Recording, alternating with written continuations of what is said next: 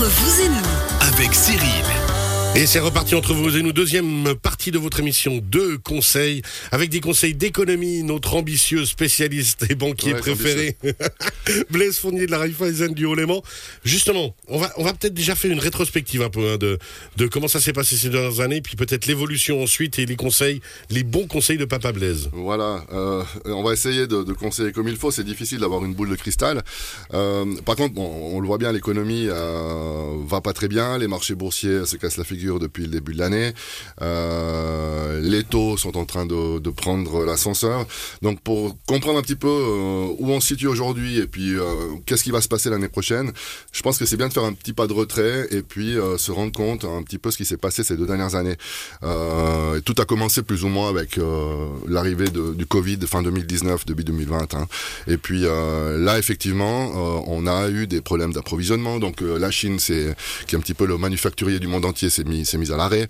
Euh, on a eu des goulets d'approvisionnement, des goulets d'étranglement dans l'approvisionnement. On avait des produits finis, donc on n'arrivait pas à terminer puisqu'il nous manquait des composants, notamment au niveau de, l'informatique. hein. on se rappelle des cartes graphiques et tout ça. On devait commander des des PC portables, on n'arrivait pas à en avoir puisqu'on n'arrivait pas à les terminer. Les entreprises ne pouvaient plus livrer. Donc on a eu une augmentation de tous ces produits euh, finis des matériaux, aussi augmentation des prix des transports puisqu'on n'arrivait pas à remplir un, un, un cargo avec euh, tous les containers. Voilà. Ça c'était vraiment, je dirais, le, le début La base. de la crise qu'on connaît. Ça, ça aurait pu être une crise qui, qui passe, on l'a vu, hein, depuis euh, qu'on a pu revivre correctement. Eh bien, tout se passe bien au niveau Covid. Alors il y a maintenant, effectivement, l'hiver revient, mais je dirais qu'en règle générale, à part en Chine, ce n'est plus forcément une, grosse problématique au niveau économique. Par contre, euh, comme un problème ne vient jamais tout seul, ben, on a ce dérèglement climatique qui a quand même des incidences, surtout sur les pays producteurs de matières premières et des denrées alimentaires. Euh, donc là, on a, on a constaté, hein, notamment cette année, que l'agriculture a été durement touchée, euh, alors que c'est un secteur prédominant pour fournir les ressources essentielles à la vie humaine, hein, puisqu'on a besoin de manger. On a vu des graves inondations en Afrique du Sud et en Australie. Il y a de nouveau des inondations en Australie après une grosse sécheresse tout l'été. Euh, et puis le Brésil a vécu euh, l'une des pires sécheresses depuis plus de 100 ans, ou près de 100 ans, euh, qui a eu un impact de plus de 9 milliards de dollars sur l'économie de cette agriculture au Brésil. Donc finalement, on n'a pas pu non plus livrer du maïs, du blé, etc. pour, pour le monde entier. En corollaire, euh, 2022 aussi, février, bien euh, la guerre en Ukraine. Aussi, euh, l'Ukraine, c'est le grenier euh, de l'Europe en termes céréalières, notamment. Donc, il y a un impact vraiment important sur l'approvisionnement de céréales pour le forage, pour les animaux et pour les humains. Euh, il y a des impacts aussi importants au niveau financier de, des sanctions contre la Russie. On se rend compte hein, avec ces problèmes d'approvisionnement énergétique, notamment l'aug- l'augmentation euh, de, tous les produits pétroliers euh, et la sécheresse durable en Suisse et aussi chez nos voisins. Et là, c'est un complément aussi aux problèmes énergétiques, notamment avec nos barrages qui sont pas forcément pleins euh, pour passer la saison d'hiver, avec toutes ces augmentations-là. Donc, qu'est-ce qui se passe avec ça, mon cher Cyril? Bah, que des bonnes nouvelles Eh bien, ça, euh, ça provoque de l'inflation. Bah ouais. Ça veut dire que tous les produits deviennent plus chers. Alors avant, on pensait qu'aux produits euh, manufacturés en Chine euh, avec le Covid. Là, aujourd'hui, on est sur une crise d'approvisionnement mondiale puisque on parle des matières premières, on parle des denrées alimentaires, on parle aussi de tout ce qui est électronique et surtout tout ce qui est énergétique. Donc depuis la, la moitié de l'année passée, ben, on a commencé à sentir cette inflation qui devenait de plus en plus importante. Euh, et puis, depuis le début de cette année, ben, cette inflation, donc l'augmentation du prix de ces produits, a vraiment pris l'ascenseur, et notamment avec ces incertitudes alimentaires, énergétiques, géopolitiques aussi, et puis une réelle hausse des prix dans la majorité des branches. Alors, euh, les États-Unis ont connu une inflation culminante euh, cet été à près de 10%. Euh, dans la zone euro, on a un pic aussi près de 9%. Il y a certains pays qui sont à plus de 10% dans la zone euro, donc il y a quand même aussi là des, des divergences euh, entre certains pays. Mais c'est vraiment une grosse problématique. Et puis, en Suisse, qu'est-ce qu'on a eu comme pic d'inflation? 3-4% Ouais, C'est ça, euh, hein autour de 3,5%. Euh, et c'est incroyable. Ouais, ça a N'est-il- été relativement maîtrisé. Alors, pourquoi en fait Ça, c'est intéressant peut-être d'y revenir aussi là-dessus, puisque les taux en Suisse euh, évoluent moins fort maintenant que, que les taux, euh, notamment dans la zone euro ou bien aux États-Unis. Eh bien, c'est que la Suisse, avec son franc euh, qui est fort vis-à-vis du dollar et de l'euro, eh bien, n'importe pas l'inflation. Ça veut dire que si on prend du dollar, si on, si on prend certains produits, dirais pétroliers ou des denrées alimentaires en général, toutes ces transactions mondiales se font en général en dollars mais comme ou en euros, hein, mais comme le franc suisse a pris beaucoup de valeur, elle a pris plus de, de, de 8 à 10 euh, les 12 années mois sur le sur l'euro, eh bien, on a un prix en franc suisse qui est moins cher. On achète moins cher à l'étranger. Donc, on n'importe pas cette inflation sur les monnaies de référence pour les transactions internationales. Et en plus de ça, bon, il faut quand même dire que euh, la Suisse c'est quand même un pays qui est assez particulier, euh, puisqu'on se démarque quand même par diverses capacités et compétences. On a une stabilité politique et économique qui est importante, donc on ne change pas. Le, principe du, consensus en Suisse fait qu'on n'a pas des alternances entre des politiques de gauche ou de droite, et puis qu'on défait ce que l'autre a fait euh, les cinq dernières années. Donc là, ou que même si c'est un, gouvernement, on va dire euh, conservateur comme, euh, comme au Royaume-Uni, mais ça change pas tous les 45 jours. Et donc c'est rassurant pour les marchés. Par exemple. Alors c'est rassurant pour les entreprises, c'est rassurant pour les marchés, c'est rassurant aussi. Euh, finalement, c'est pas que rassurant, il y a des impacts clairement euh, définis où les entreprises viennent investir en Suisse parce qu'en Suisse on peut travailler sans avoir de grève, sans avoir de problématiques aussi dans le droit du travail qui est beaucoup plus libéral que dans certains autres pays. Donc ça, et puis aussi on a un peuple qui est travailleur, faut aussi le dire. on aime le travail bien fait. les entreprises sont résilientes, on a des capacités d'innovation qui sont aussi euh, présentes. Et puis, je crois que le Suisse a une aptitude au changement euh, rapide et efficace. On appelle ça le génie helvétique aussi. Je crois que voilà. Et c'est ce qui, c'est toutes euh, ces, raisons qui font que la Suisse est différente là au milieu de l'Europe et du monde. Et puis que cette, cette inflation, eh bien, elle a moins d'incidence sur les prix en Suisse. Alors il y a une augmentation des prix. C'est voilà, on parle pas de des assurances maladie, des choses comme ça. Ça c'est quelque chose de, récurrent où il y a des problèmes politiques à régler. Mais je dirais que par rapport aux autres pays euh, occidentaux, eh bien, on a une inflation qui est euh, deux à trois fois moindre. Et ça, c'est vraiment important. Par rapport à ces inflations, là, on y arrive gentiment à la période actuelle. Euh, Quels sont les remèdes par rapport à l'inflation? Eh bien, il n'y a qu'une solution, c'est que les banques centrales, donc les banques de chaque nation, doivent intervenir pour freiner, freiner cette spirale d'augmentation hein, des prix, et notamment aussi ben, augmentation des prix, augmentation des salaires, baisse du pouvoir d'achat. Donc, on est obligé, et ça c'est vraiment une des missions des banques centrales, eh bien, c'est de freiner la consommation et réduire la demande pour en fait finalement réduire euh, cette augmentation de, des prix. Donc on, on, le voit, la hausse des taux directeurs, euh, eh bien ça a une, incidence sur le, les taux auxquels les euh, entreprises vont euh, devoir acquérir des crédits crédit d'exploitation, crédit d'investissement. Alors, on fait quoi? On ralentit un petit peu la machine et puis on dit, ben, on va peut-être reporter les investissements qu'on voulait faire parce que les taux sont en, train de monter. Donc, on ralentit l'économie. C'est vraiment la volonté euh, des banques centrales pour pouvoir en fait freiner cette inflation. Et puis, dans ces périodes de hausse de taux, bien, le, commun des mortels préfère ou même les entreprises préfèrent épargner en période de taux élevés plutôt que consommer. Ça, c'est aussi ce qui permet de ralentir un petit peu et de mettre moins d'argent du, commun des mortels ou du, du particulier dans l'économie.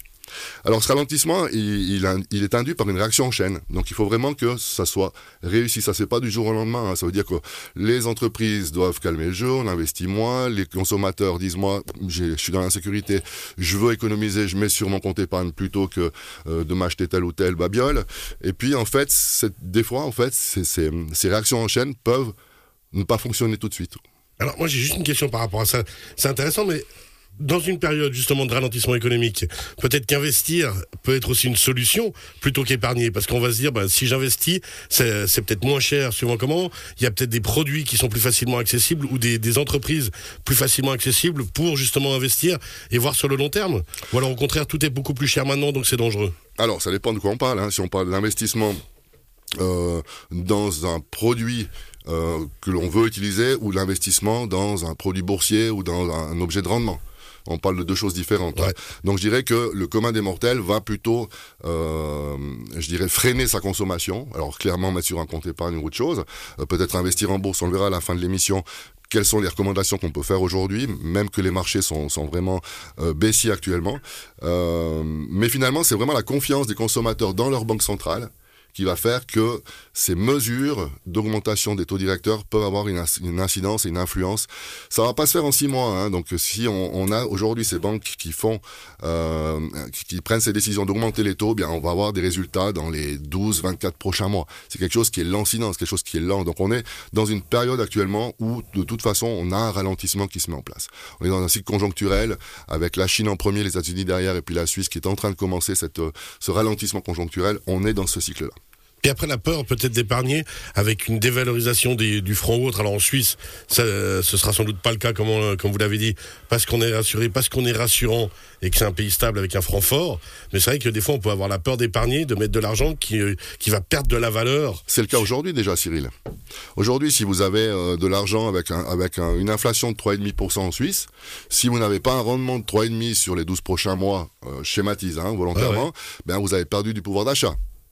Forcément. Ça Puisqu'en fait, en règle générale, le panier de la, de la ménagère a augmenté de 3,5%. Donc il faut effectivement pouvoir. Donc les taux d'épargne en Suisse doivent monter euh, prochainement. Du reste, sur les investissements à terme, j'y viendrai tout à l'heure. Donc si on bloque de l'épargne pendant 2, 3, 4 ans, eh bien on a déjà des taux qui sont proches, voire qui dépassent les 1%. D'accord? Donc ça, c'est déjà aujourd'hui euh, quelque chose qui se met en place. Euh, ce que j'aimerais euh, terminer sur cette valeur inflationniste, c'est que on, on l'a vu hein, derrièrement hier, la Banque centrale européenne a fait un troisième tour de vis au, taux euh, directeur, puisqu'elle était à moins 0,5% au début d'année. Elle a monté de 0,75, euh, sauf au mois d'août, au mois de septembre. Et puis hier, elle a encore décidé de monter 0,75. Donc le taux directeur de la Banque centrale européenne est à 1,5% et on imagine euh, monter jusqu'à 2,5% en 2023 ça, donne quand même, euh, on a passé de moins 0,5 à 2,5 euh, en l'espace d'une année et demie, hein, d'accord. Euh, aux États-Unis, donc la Fed a passé de 0% à 3% cette année. Et on, imagine euh, qu'elle montera jusqu'à 4% l'année prochaine. Et puis enfin en Suisse, on avait le taux négatif le plus bas, puisque le franc était tellement fort qu'il fallait avoir un taux qui était vraiment bas pour éviter que les investisseurs étrangers souhaitent acheter du franc suisse. Donc on était à moins 0,75. La BNS a monté euh, à 0,5 euh, et la prévision de décembre à plus 0,25. On, est à 0,75 aujourd'hui. Euh, enfin, on imagine qu'elle devrait monter en décembre à 0,75. On est à 0,5 aujourd'hui et probablement 1% en 2023. C'est un peu le consensus des, analystes. Donc, ce qui veut dire que on a voilà un taux en Suisse à 1% prévisionnel, à 2,5 en Europe et à 4% aux États-Unis. Ce qui est assez logique par rapport à la à la, situation. la situation. Ouais. Et aussi à la situation d'inflation. Donc on a 9% euh, de taux d'inflation, on monte les taux jusqu'à 4. Pareil en Europe, l'Europe peut peut-être monter un peu plus haut. Nous, on a de la chance, effectivement, d'avoir un impact qui est moins élevé, mais on l'a vu, les taux hypothécaires sont quand même bien montés. Ça vous intéresse de savoir ce qu'on va faire les prochains mois justement, c'est ce qu'on attend avec impatience. C'est pour ça que sont quoi nos deux autres invités du jour. D'ailleurs, juste parenthèse, on salue l'arrivée de Martin de Fatal Bike. Bienvenue, bravo Merci d'être là. Non, mais c'est impressionnant parce que tout le monde écoute religieusement, là, Blaise. C'est euh, au taquet. On, suit notre cours d'économie. Euh. C'est passionnant. Ah, il faut se concentrer pour comprendre, ouais, quand même. Ouais. mais c'est aussi important pour des, pour des entrepreneurs comme, comme, vous. Et puis finalement, le, Qu'est-ce qu'on peut s'attendre dans les prochains mois? Donc au niveau des taux d'intérêt, euh, au niveau des hypothèques, on l'a vu, euh, je dirais le tour de vis ABNS a une incidence très rapide sur les taux hypothécaires, notamment euh, sur les taux à moyen long terme. Hein. Donc on a, je pense, et ça c'est assez partagé par les analystes aussi, que nos taux hypothécaires en Suisse, entre aujourd'hui 2,5 ou à 5-6 ans jusqu'à 3, 3, 25 à 10 ans, eh bien intègrent déjà une augmentation du taux directeur de la BNS. Euh, qu'on imagine à 0,75 à la fin de l'année ou à 1%. Donc on ne devrait pas avoir une augmentation majeure complémentaire des taux hypothécaires sur le long terme. Donc euh, au contraire, on imagine même que d'ici fin 2023, on devrait pouvoir avoir une stabilisation qui ferait que cette courbe reste stable, voire des taux long terme qui pourraient un petit peu diminuer, peut-être de 0,10, 0,15. Mais ça reste quand même du domaine de la prévision et il y a quand même passablement de volatilité aujourd'hui puisqu'on est, quand même dans l'incertitude avec, avec la guerre, avec les, problèmes euh, euh, politique et sociopolitique. Donc euh, ça, c'est, je dirais que c'est quelque chose qui, euh, Mais on est dans un consensus qui va bien. Les taux courts, Saron, devraient certainement augmenter un petit peu, puisqu'il est vraiment basé sur le taux de, le taux de base. Donc, c'est un taux de base à 1%, on peut imaginer un Saron autour des 2, j'imagine. Le Saron? Le Saron, c'est le taux court terme, donc c'est euh, le, le, le, taux que pratiquent les banques aujourd'hui sur, sur les un, hypothèques. un, petit investissement Non, c'est sur l'emprunt hypothécaire. Donc, okay. euh, voilà. Donc là, on a ce Saron plus une marge. Donc, on peut imaginer ce taux monter de 1,3 à 1,5 autour des 2% jusqu'à 2,5 euh, fin d'année prochaine, mais ça, c'est encore à voir. Il nous reste trois minutes. Alors, c'est important, les trois dernières minutes, puisqu'on va parler aussi pour les épargnants. Euh, et là, je pense que ceux qui ont des liquidités, eh bien, c'est bien de commencer à, à, aller voir votre banque euh, si elle peut vous proposer des taux bloqués sur 2, 3, 4 ans. Actuellement, il y a une offre dans notre banque à 4 ans avec un taux où vous allez pouvoir faire du 5% en 4 ans, donc c'est intéressant. N'hésitez pas à contacter votre conseiller bancaire. les taux d'épargne vont simplement certainement augmenter euh, cette fin d'année ou début d'année prochaine. Et puis les cours de change, voilà. Qu'est-ce que va faire le, franc suisse par rapport à, à l'euro? Eh bien, euh, on est actuellement autour des 0,97. On l'imagine à 0,94 euh, à 3 mois et qui devrait rester stable autour de ces eaux-là, 0,93, donc taux moyen, dans les 12 prochains mois. Par rapport au dollar, le dollar va continuer de s'affaiblir. Il est bien remonté cette année, hein, il a pris quasiment 10% par rapport au franc suisse. Il était très bas, hein, il était en dessous Ouais. de, de 0,9 euh, il y a quelques temps. Donc là, on le voit à 0,96, 0,94 dans les prochains euh, 3 à 12 mois. Et puis la livre sterling va rester stable autour des 1,11, 1,12. Pour les marchés boursiers. Et si on a encore juste le temps pour Ouais, ça, bien sûr. euh, alors clairement, euh, les corrections boursières ont, ont été largement avancées, donc c'est clair que la situation des taux aujourd'hui ne profite pas aux entreprises, et on a plutôt des warnings que des, des opportunités. Euh, mais il convient de garder maintenant un œil sur ces opportunités, puisque euh, on a les meilleures opportunités se présentent quand une crise atteint son point culminant. hein. Et là, je pense que ce moment-là se rapproche et qu'il est utile de garder un œil là-dessus et puis de pouvoir dans l'intervalle peut-être se rapprocher des valeurs défensives comme l'or, euh, les fonds immobiliers ou les liquidités, les garder. Mais par contre, je pense qu'il faut rentrer en bourse ou en tout cas profiter de la prochaine embellie qui devrait certainement arriver dans le courant de l'année prochaine. D'ici le printemps. Le printemps risque Ouais, traduire pense, l'hiver un peu difficile, mais c'est c'est- c'est terrible, mais c'est là où il faut, il faut investir justement dans ces, dans ces périodes de doute parce que il y a des possibilités, des opportunités d'investissement. Oui, juste une chose qui est importante. Euh, on, on parle qu'on a perdu 20-30% euh, de valeur sur l'année 2022. C'est pas grave. Sur un marché action, c'est absolument pas grave. On est retombé au niveau d'il y a une année et demie. Mais on le voit que, en fait, en l'espace de, de, de- de- le Covid, typiquement, en l'espace de trois mois, on a rattrapé les 30% qu'on avait perdus. À l'époque, ouais, c'était Donc très, très euh, rapide. aujourd'hui, ne paniquez pas. Euh, On est toujours sur des, des valeurs qui sont là, l'économie réelle euh, produit. Et finalement, euh, il faut continuer maintenant à garder ces fonds comme ils sont, continuer à racheter des nouvelles parts, et puis faire un taux moyen. Et à l'horizon de 5 ans, vous verrez que vous avez bien fait de ne pas vendre maintenant et de les garder. Et souvenir que quand ça repart, ça repart en général très très fort. On espère. C'est ce qu'on espère effectivement. Merci beaucoup Blaise Fournier, on rappelle la Raiffeisen du Haut-Léman, notre expert. Euh, les garçons, je vous préviens, dans la prochaine partie d'émission, il y a un petit quiz, enfin, un interro. il y a un interro. D'accord, vous avez bien Alors, écouté. moi j'ai suivi, ouais. on verra, on verra justement au printemps prochain s'il vient euh, avec euh, tout à coup un autre véhicule encore. J'ai vendu le garage, tout va bien. Merci beaucoup Blaise. Avec plaisir. D'ici quelques instants, Martin de Fatal Bike, tout va bien? Fantastique. On n'a pas dit de quoi on allait parler euh, avec toi tout à l'heure. Eh bah tu vois, j'ai déjà la tête dans les valises. On va partir. euh, on va parler voyage, puis euh, comment préparer son vélo pour un voyage. Ah, ça, ça, ça, c'est intéressant. Effectivement, parce que tu pars demain en voyage, toi. hein Exactement. Bien joué. On se retrouve d'ici quelques instants. Petite pause musicale. À tout à l'heure.